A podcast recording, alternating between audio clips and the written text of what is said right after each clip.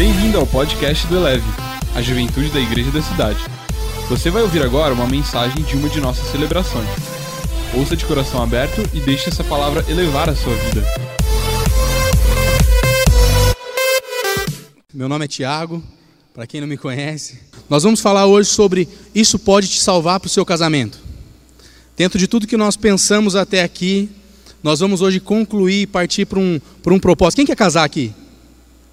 Todo mundo, né?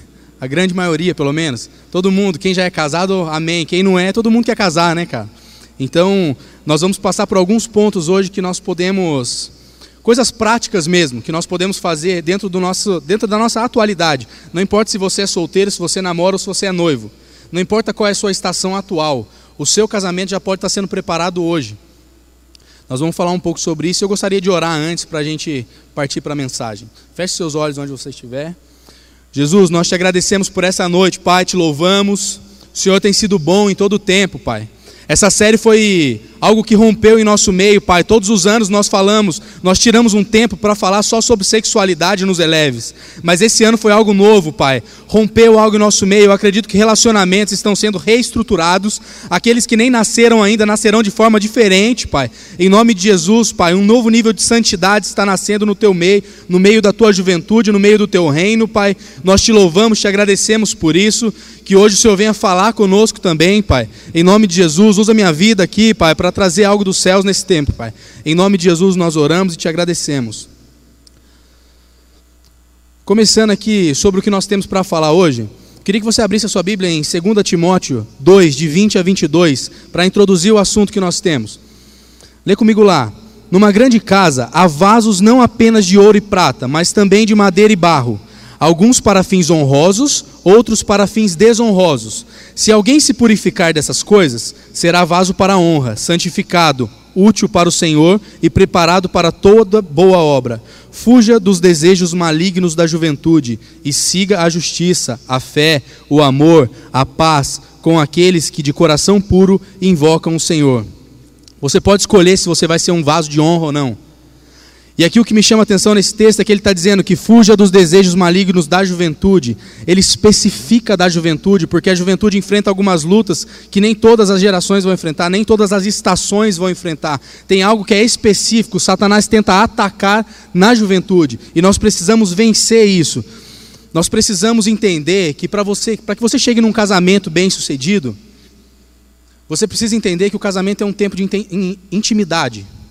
Intimidade entre o casal também. Isso envolve sim a sexualidade. Isso envolve o sexo também. Mas não tem como nós termos intimidade com outra pessoa a nível sexual sem antes termos intimidade o suficiente com aquele que criou o sexo. Nós precisamos primeiro ter intimidade o suficiente. E quando nós temos intimidade o suficiente para aquele que criou o sexo, nós entendemos, entendemos que o sexo foi feito para pós-casamento mesmo. Isso é o que nós precisamos entender nessa série. Nós precisamos entender que o nosso nível de intimidade com Deus nos leva a um nível de santidade dentro da estação que nós estamos. Seja você solteiro, namorado, noivo. Paulo ele fala que a honra está na purificação, em vencer os desejos baixos da carne. O casamento de alto valor é um casamento honrado, é um casamento que valoriza aquilo que Deus preparou para nós. E para isso é, existe um ambiente que Deus diz que nós temos que fugir dos desejos malignos da juventude. Ninguém pode te dar aquilo que Deus já te deu.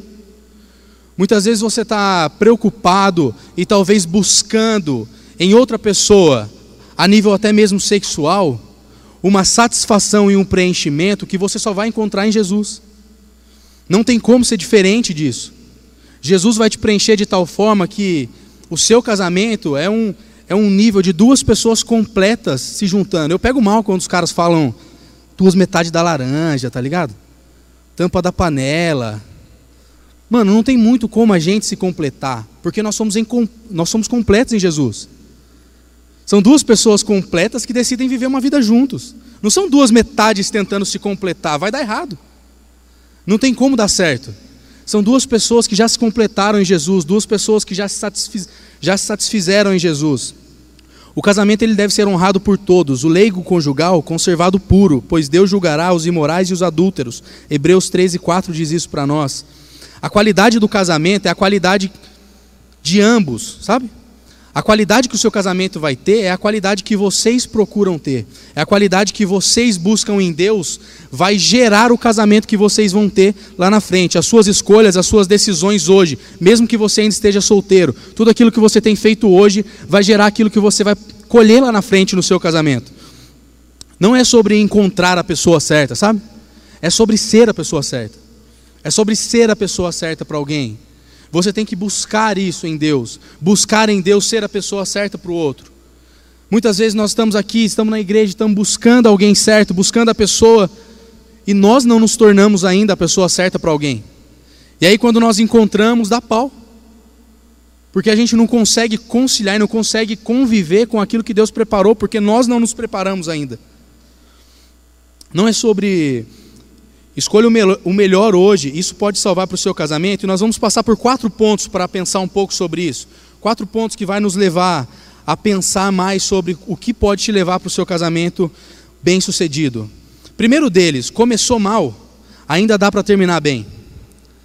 Provérbios 28, 13 e 14 diz assim: Quem esconde os seus pecados não prospera, mas quem os confessa e os abandona encontra misericórdia.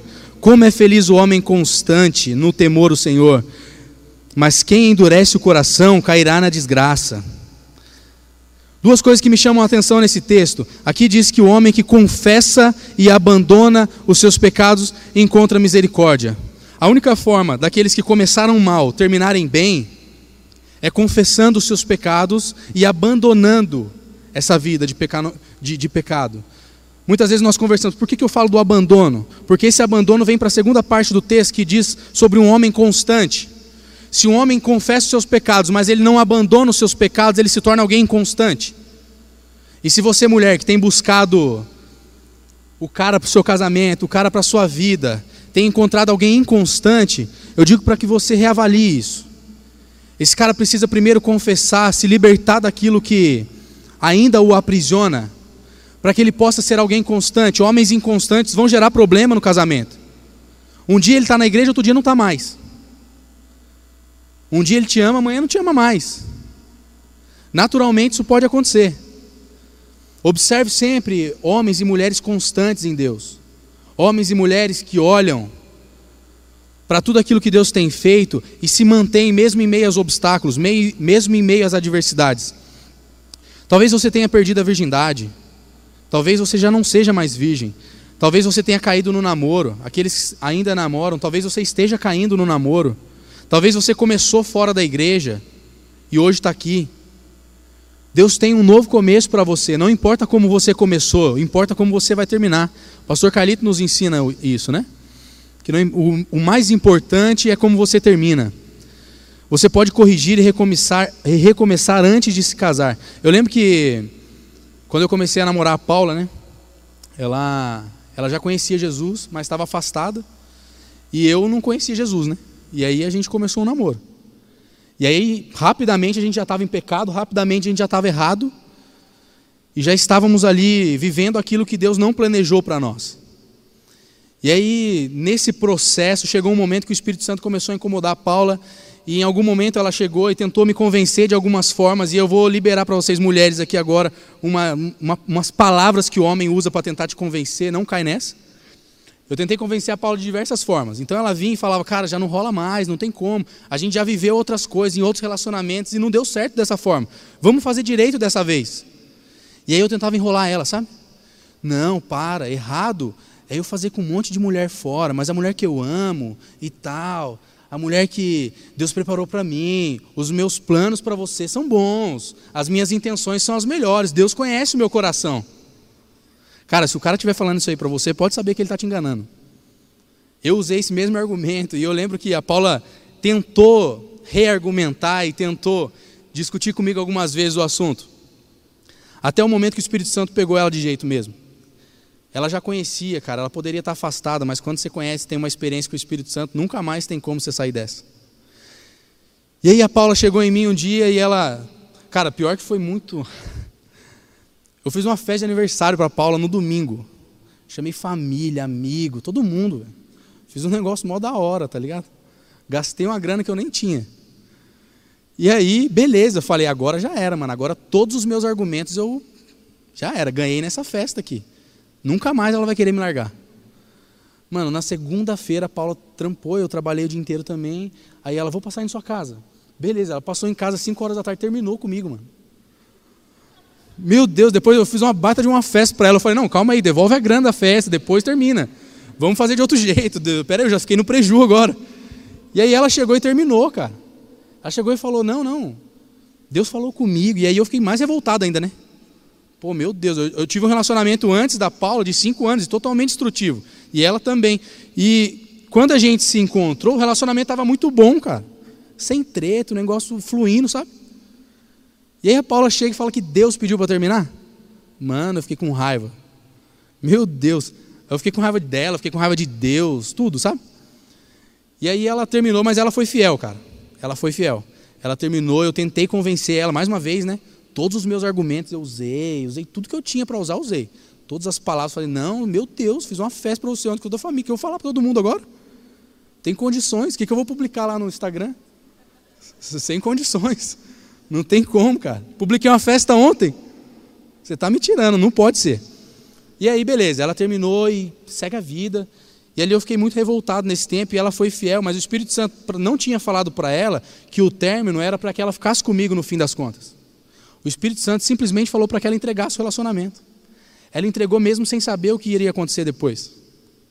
Fidelidade.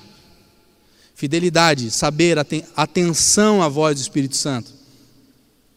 Eu lembro que passou um tempo, eu fiquei revoltado e por, muito, por muitos dias eu tentei ainda entender e, e esquecer a grana que eu tinha gastado na festa. Mas eu tentei por alguns dias pensar nisso. Cara, depois disso eu tive a minha primeira experiência com Deus. Chegou um momento, ela se mantendo fiel, e eu peguei e falei, cara, quero conhecer esse Deus então, se ele existe mesmo, se a parada acontece mesmo, eu vou ver qual que é. E aí eu vim um dia nessa casa e tive um encontro sozinho com Deus aqui. Não existia esse auditório, não existia nada disso ainda.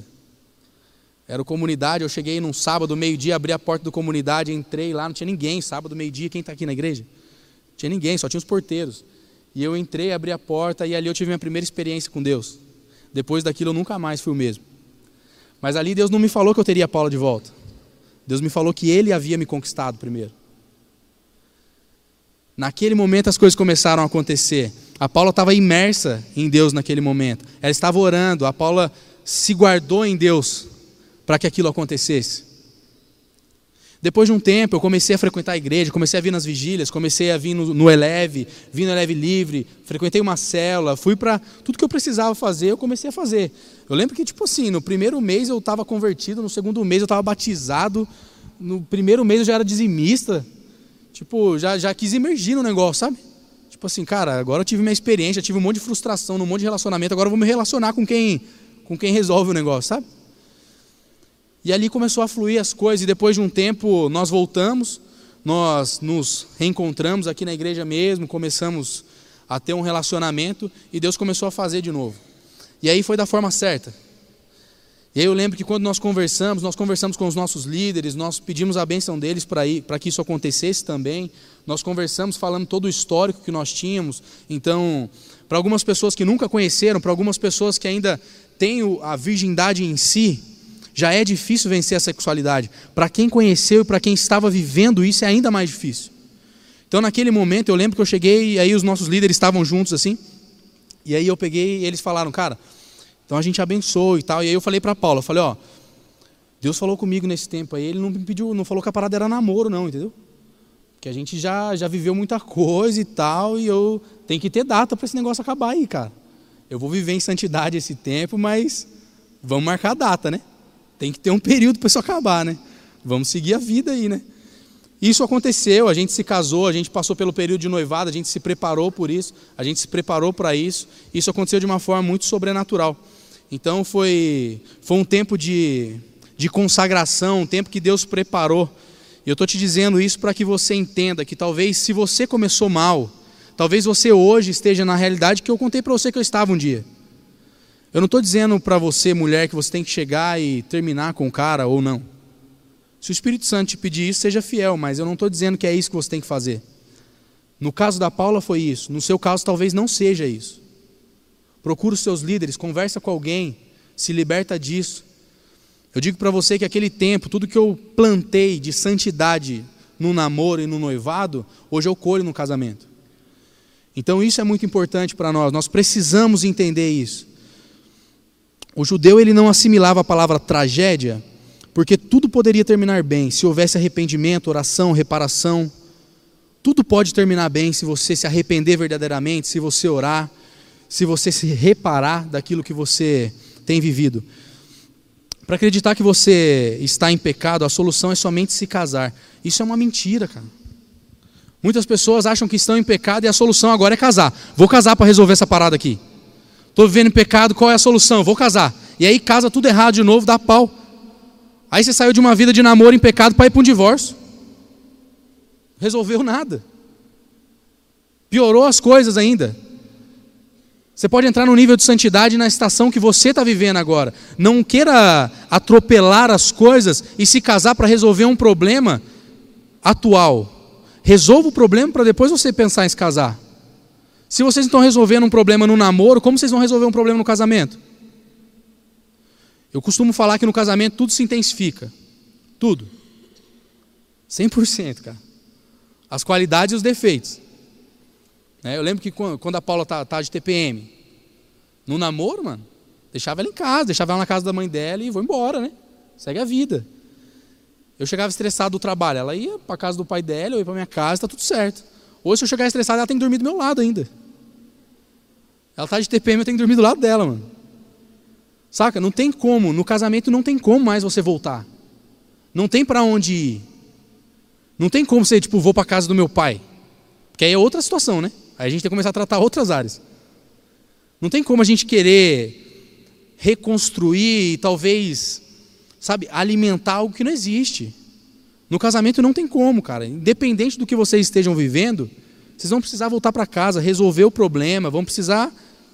Não, não tem jeito. Quem é casado aqui sabe o que eu estou falando. E quem não é casado vai passar por isso também. Eu lembro que na história aqui, né, Davi, ele, ao enfrentar Golias, ele olhou para a recompensa. Ele olhou para a recompensa. Então, e, e Davi ele não desistiu no caminho. O meu convite para você nessa noite é que você não desista no caminho, por mais difícil que ele pareça. Eu lembro que em alguns momentos, para mim, parecia que eu nunca ia conseguir ficar sem sexo, sabe? A minha vida sexual começou muito cedo. Pelo histórico familiar, por tudo aquilo que nós vivemos, a vida sexual começou muito cedo. E aí, depois de um muito tempo, nós decidimos viver em santidade. Isso foi algo que para mim parecia impossível. Naquele momento parecia impossível, mas eu quero te dizer que eu, hoje eu caminho com vários homens, né? E cuido dos caras, e a gente caminha junto e tal. E às vezes os caras vêm e falam que não vai conseguir vencer. Dá até raiva. Fala para os caras, mano, eu venci. Por que você não vai vencer? O mesmo Espírito que habita em você habita em mim? Como não? Por que não vencer?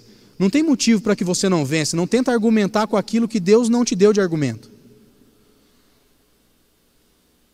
Segundo ponto para nós continuarmos caminhando na nossa mensagem, para que você possa viver esse casamento que Deus preparou para você, para que você possa viver um casamento sobrenatural, tire a confusão de cena. Mateus 5,37, seja o seu sim, sim, seja o seu não, não. Cara, namoro sem objetivo de casamento, ele é só uma perda de tempo, sabe? Se você começou a namorar alguém, essa pessoa não tem nenhum objetivo de se casar. Eu não estou dizendo que você vai começar um namoro e que você vai se casar com essa pessoa. Se não for plano de Deus, pode terminar o relacionamento.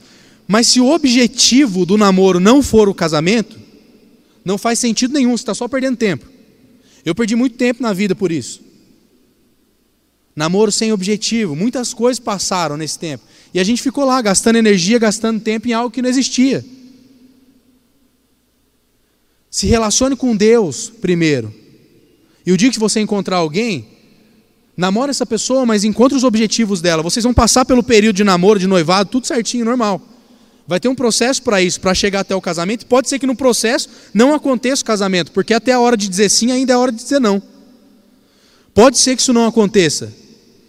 Mas o objetivo final desse namoro tem que ser o casamento. Qualquer namoro que não tem objetivo de casamento, ele é uma defraudação mútua. A pastora Mari falou para nós aqui semana passada sobre defraudação. E qualquer namoro que não tenha o objetivo de se casar é uma, defrauda, uma defraudação de ambos. Uma, onde um defrauda o outro, sabe? É uma perda de tempo, um ambiente confuso, gera feridas, gera marcas. Eu namorei cinco anos antes da Paula, eu fui noivo antes da Paula. Eu tinha um casamento marcado. Pá, um monte de coisa fechada, um monte de dinheiro jogado fora. Perdi um tempão, perdi uma grana, só por estar fora do propósito de Deus para mim. Não era plano de Deus para mim naquele tempo. Não era plano de Deus para mim aquela pessoa. Eu não era plano de Deus para aquela pessoa. Nós estamos aqui para determinarmos culpados. Nós estamos aqui para dizer que não era o plano de Deus que aquilo acontecesse. Perdi um monte de coisa por algo que Deus não estava na parada. Tire a confusão do seu meio. Às vezes a gente acha que a intimidade física, tem algumas pessoas que chegam na gente para conversar, a gente cuidou de casais por muito tempo, e algumas pessoas chegam para a gente para conversar, dizendo que a intimidade física é um símbolo de compromisso. Teve mulheres que já chegaram para a gente e assim, cara, mas se eu não fizer com ele, ele vai fazer com outra. E o que, que você está fazendo com ele ainda?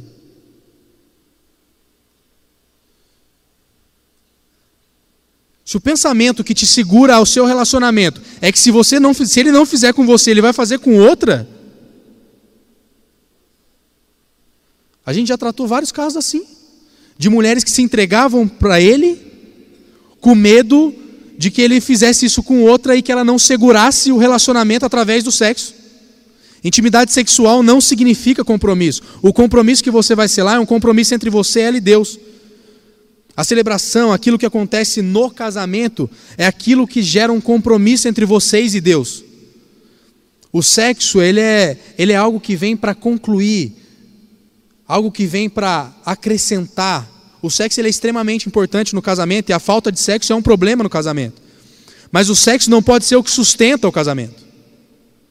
E se você não se preparar para isso enquanto você ainda é solteiro ou namora, você pode ter problemas no seu casamento lá na frente. Observe as intenções reais dele, sabe? Quais são as intenções mesmo dele? É só abusar de você? É só abusar da sua inocência, talvez? Ou só abusar daquilo que você acredita que é uma verdade? Como eu disse para vocês aqui, eu tentei convencer a Paula de várias formas. Com palavras, sabe?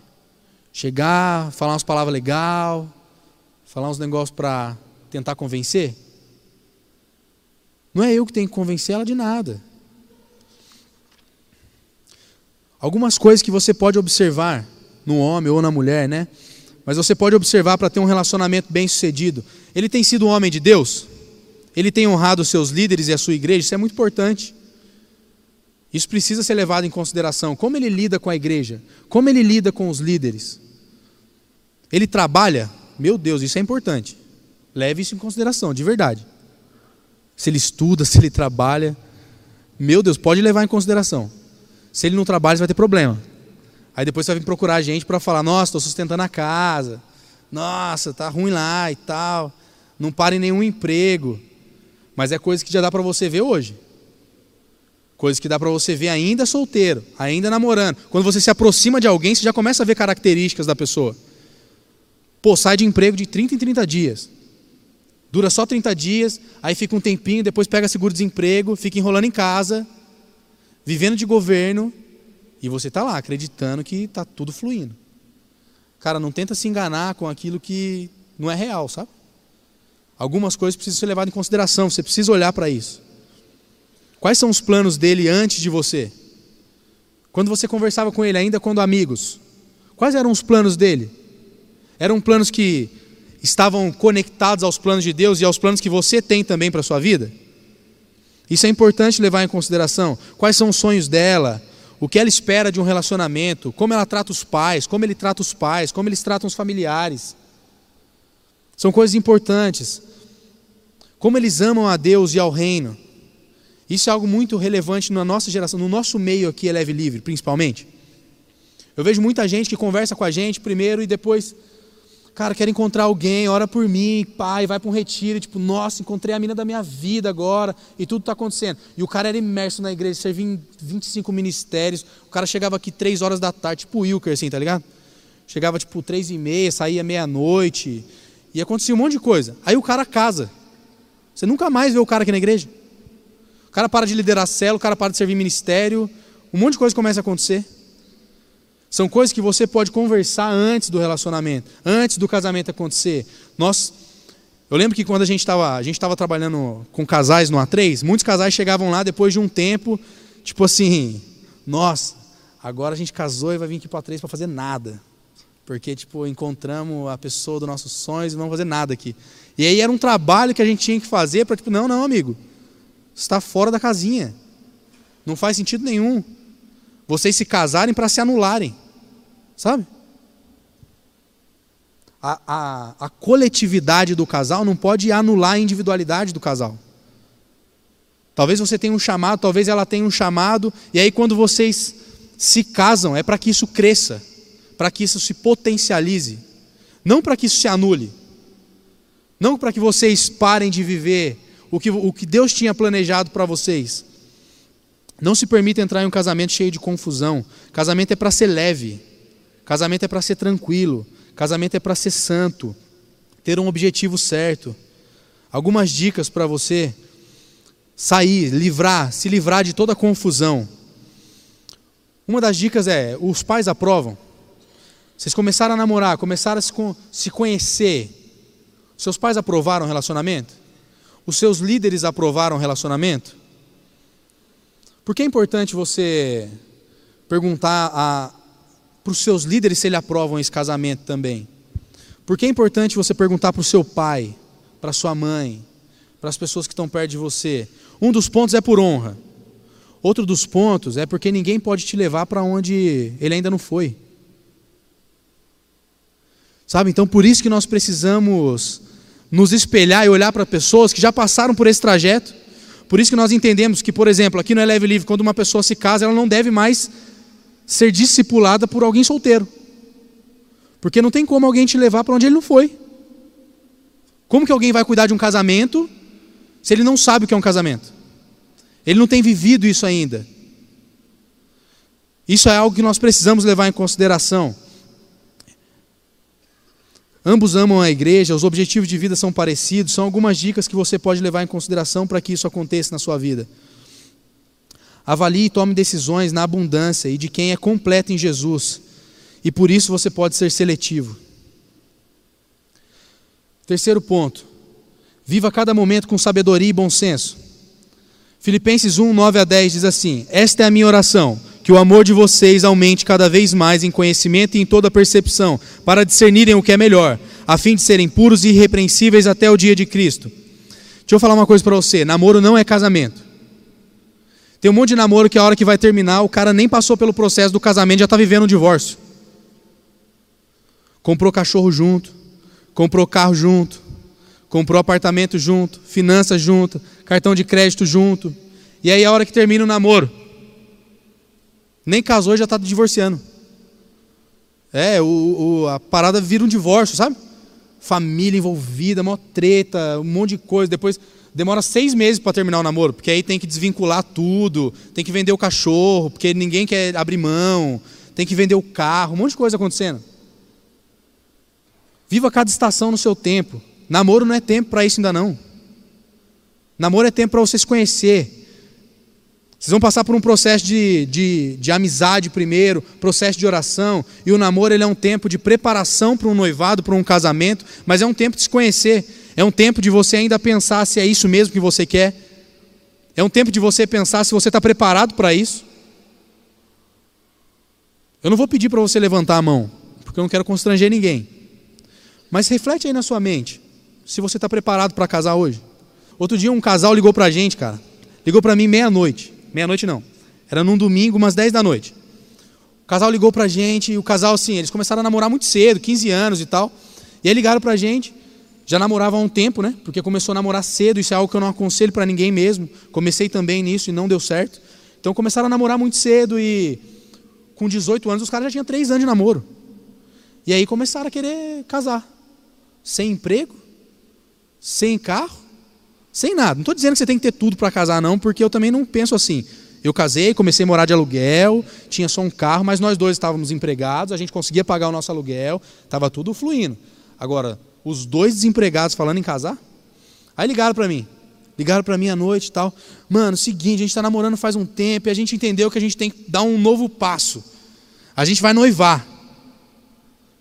Aí eu peguei e falei, cara, você ligou pro cara errado, mano. Você se considera preparado para casar? Não, me considero. Aí eu perguntei, aí a menina tava, eu falei, coloca no viva voz aí. Aí a menina estava do lado, eu falei, e você, fulana, você se considera preparada para casar? Me considero. Aí eu peguei e falei, vocês ligaram para mim para perguntar a minha opinião ou não? Foi. Então tá bom, então eu não considero nenhum dos dois preparado para casar. Aí eles pegaram mal comigo pra caramba, desligaram o telefone e tal. Mas cara, eu precisava falar aquilo para eles naquele momento, sabe? Não era o tempo para aquilo. 18 anos, desempregado. Vai sustentar a menina como? A menina vai ajudar em casa como? Nenhum dos dois trabalhando. E aí ali na frente, daqui, isso é coisa que a gente já enxerga ali na frente, sabe? Daqui seis meses procurando a gente, falando, não deu certo. Quer divorciar. Meu, tem vários casos que eu conheço aí de tipo assim, menos de dois anos divorciando, por vários fatores que dava para ter sido resolvido no namoro. Começo de casamento, cara. Era para estar tá tudo fluindo, sabe? Tudo leve, tudo tranquilo, e os caras terminando o casamento, acabando tudo. Lutaram tanto para chegar aí, né? Meu Deus, orar, e vinha na Betel, e madrugada de oração. Todas as alvoradas os caras fizeram, vigília, tudo para encontrar alguém. Aí encontraram alguém, não se prepararam bem para esse momento, e aí entra no divórcio. Feridas em cima de feridas, sabe? Nós precisamos viver cada momento com mais sabedoria. Não fique noivo sem ter uma data de casamento marcada. Noivado não é só para mudar o status da rede social. Eu lembro que o que eu falei para esse casal foi exatamente isso, porque eles queriam noivar simplesmente para ir para uma nova estação. Mas eles não estavam preparados para se casar. Que sentido faz você noivar? Eu não conheço, pelo menos. Eu, quando fui pedir a Paula, em... quando eu fiquei noivo da Paula, eu não pedi a Paula em noivado. Ô Paulo, você quer noivar comigo? Eu pedi, Paulo, você quer casar comigo? E aí o processo entre o pedido de casamento e a data do casamento, nós chamamos de noivado. Esse é um tempo que nós exercemos, esse é um tempo que nós vivemos dentro do relacionamento. Não é só uma mudança de status, não é só para o Facebook mudar, agora eu sou noivo. Sabe? É coisa gerando ferida em cima de ferida, coisas que você não se preparou para esse tempo. Às vezes o cara vem e quer te enrolar com isso. Não, vamos dar mais um passo. Às vezes o cara está só querendo ganhar tempo. Às vezes o cara, porque mulher, ela naturalmente, na maioria dos casos, ela amadurece um pouco mais rápido mesmo. Então, e às vezes você está lá, não, nossa, agora ele vai casar comigo, cara. Agora tudo deu certo. Agora tudo vai acontecer. E aí você está lá, nossa, mas nada acontece, nada acontece, ele não marca data, ele não noiva, a gente está aqui namorando há tanto tempo, nada aconteceu, nada aconteceu. Isso acontece de monte, né? Namoros aí de 10 anos, e os caras, tipo assim, meu Deus, não sai do lugar. Aí o cara tá de boa, continuando jogando futebol com os amigos e tá tudo normal. Pra mulher, ela já tá surtando. Ela já tá tipo assim, meu Deus, eu não aguento mais. Eu não aguento mais viver isso. E aí o cara tenta enrolar ela. Vamos, vamos noivar, vamos noivar, pá. Meter uma aliança de ouro agora no seu dedo, vou conversar com seus pais. Agora vai, agora vai. Conversar com seus pais, vai dar tudo certo. E aí ele vai e te enrola. Não permite que o cara te enrole desse jeito, não. Chega junto mesmo, sabe? Sai daqui, mano. Sai daqui. Sai fora. Não vai ficar me enrolando, não. Não sou bobinha, não. Já ouvi lá no Eleve já que você está me enrolando. Entendeu? Uma vez me perguntaram, algumas vezes, né? Os segredos. Quais são os segredos para ter um casamento bem sucedido? Eu respondi que são duas coisas que eu vejo, minha percepção. Duas coisas têm segredo para um casamento bem sucedido. Primeira delas, Jesus. Segunda delas, comunicação, diálogo. Não é o casamento, não é o sexo que sustenta o seu casamento. Se você não tiver diálogo e comunicação dentro do seu casamento, ele em algum momento se tornará insustentável. Insustentável. E isso começa no namoro. Vocês precisam ter diálogo, vocês precisam ter comunicação. Isso é um grande segredo para o casamento bem-sucedido. Uma das grandes causas de divórcio hoje é falta de comunicação entre os casais. Muitos casais se divorciam e quando você. E aí eles vêm com alguns argumentos. Ah, foi por falta de sexo, ou foi por falta daquilo, falta de grana e tal. E aí quando você vai ver, a maioria dos casos são falta de comunicação. Muitos deles. Quarto e último ponto, para nós já partirmos para o encerramento da nossa mensagem. Para que você tenha um casamento bem sucedido, antes de se casar, decida o que vão levar e decida o que vai ficar para trás. Isso é importante. Olha o texto aqui. Marcos 10, 7 e 8. Por essa razão o homem deixará pai e mãe e se unirá à sua mulher, e os dois se tornarão uma só carne. Assim, eles já não são dois, mas uma só carne. Nós precisamos deixar algumas coisas para trás. A Bíblia está dizendo: deixará pai e mãe. Não está dizendo que você vai desonrar pai e mãe deixando eles. A gente precisa tirar isso, sabe? De achar que deixar a casa, deixar pai e mãe é uma desonra, talvez. Deixar de amar os pais. Não, não tem nada a ver com isso. Outras coisas também tem que ficar para trás, né? Não é só o fator familiar. Pô, lembra, eu jogava futebol todo dia, cara, literalmente assim, de segunda a domingo, todo dia, todo dia eu jogava futebol. E aí depois foi diminuindo o ritmo e tal, fui engordando também, algumas coisas aconteceram, né? Não foi só o casamento. Mas, cara, não tem como um cara casar jogar bola todo dia, né? Isso é uma das coisas que tem que começar a olhar. Não tem como um cara casado deixar a esposa em casa todo dia para jogar futebol com os amigos. A mina levava as amigas toda sexta-feira para dormir em casa. Pá, filminho, pipoca, comida e tal, trocando ideia, festinha do pijama e etc. Aí casou. Vai levar as amigas sexta-feira para casa. Tudo que você queria era casar. Tranquilo, pá, ter o quarto de vocês, viver uma coisa linda. E aí você casa, imagina as amigas dela lá. Toda sexta-feira na sua casa. Meu Deus, repreende isso, sabe? Tira da sua vida, tira da, da família, tira de tudo assim, cara. Não permite que isso aí aconteça, não. Meu Deus, tem coisa que a gente tem que tirar do nosso meio. Heranças familiares. Saiba filtrar onde seus pais foram espelho para você e onde eles não foram. Tem gente que casa e olha para os pais sempre como um espelho, um espelho, espelho. Quero seguir, quero fazer igual, quero fazer igual. Talvez sem perceber você tem feito isso. Cara, comece a filtrar. Tem coisas que eu olho para o meu pai e eu admiro, e eu quero ser igual, mas tem coisas que eu olho para meu pai e falo: não, não. Não tem, não tem necessidade disso. Tem coisas que vêm no DNA, mas o DNA que vem de Deus para mim é maior do que o DNA que veio do meu pai para mim. Nós precisamos levar isso sempre em consideração. E aí o Bill Johnson, nós, isso, isso que eu vou falar agora não é uma regra que nós vamos determinar agora na igreja, tá? Não é nenhuma regra, a partir de amanhã tudo isso não vai poder acontecer, não. Mas o Bill Jones, que é alguém que nós levamos em consideração, que é um cara relevante e que nós nos inspiramos, olha como ele trata os filhos deles. Ele colocou algumas regras na casa dele. São cinco regras. Primeira delas, nunca fique sozinho em casa com uma pessoa do sexo oposto. Segunda, não faça nada que crie expectativa ou desejo de um encontro ou experiência sexual. Seja um filme que você esteja vendo, seja um toque físico. Não crie uma expectativa de algo que seja errado. Terceira, Participe de atividades saudáveis com outras pessoas que tenham o mesmo modo de pensar. Tragicamente, muitas pessoas que vêm a Cristo vivem muito abaixo dos limites da moralidade. Sempre que possível, fique longe de pessoas que não seguem à risca os valores que você aprendeu, principalmente quanto ao namoro. Quarto ponto: nada de beijo de língua.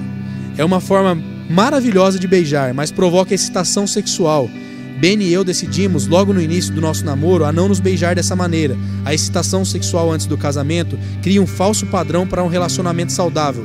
O sexo é extremamente importante no casamento, mas, mas por mais importante que seja, é uma parte muito pequena do relacionamento.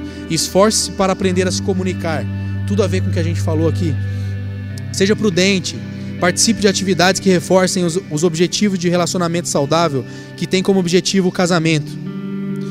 Para nós concluirmos a nossa mensagem com esses conselhos do Bill Johnson, forma como ele educa os filhos dele. Não estou dizendo que a partir de hoje não vai ter mais beijo de língua, que nada mais vai acontecer no nosso meio. Talvez seja uma decisão sua, ou não. Estou dizendo que alguém que nós olhamos com muita relevância no nosso meio, trata dessa forma os filhos dele. Seu casamento, ele não vai ser só um momento, sabe? Um status. Seu casamento não vai ser uma estação que você tá, vai estar tá vivendo. O seu casamento, na verdade, ele é uma colheita. O seu casamento é uma colheita daquilo que você plantou. E isso tem a ver com a sua vida ainda solteiro.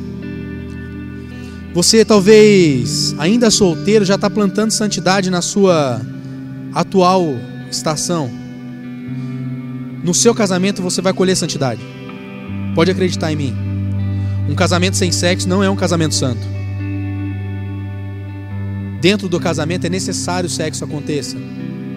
Isso faz parte da santidade de Deus. Mas se o casamento é uma colheita, nós precisamos plantar isso na estação que nós estamos vivendo. E essa fala, essas mensagens, essa série, ela não é de forma nenhuma, de forma nenhuma, de forma nenhuma, para acusar você do que você está vivendo ou do que você já viveu. Mas é uma mudança de dentro para fora, sabe? É querer viver algo novo. Eu não sei que tipo de padrão de casamento você pensa que você precisa viver, que você quer viver, que você sonha viver. Mas eu quero te dizer que se você plantar santidade na sua atual situação, você vai plantar santidade no seu casamento. Eu sou um exemplo vivo disso. Meu casamento é muito bem sucedido, graças a Deus.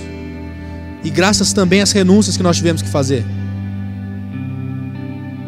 Se você não tiver disposto a fazer nenhuma renúncia, naturalmente você não está disposto a se casar.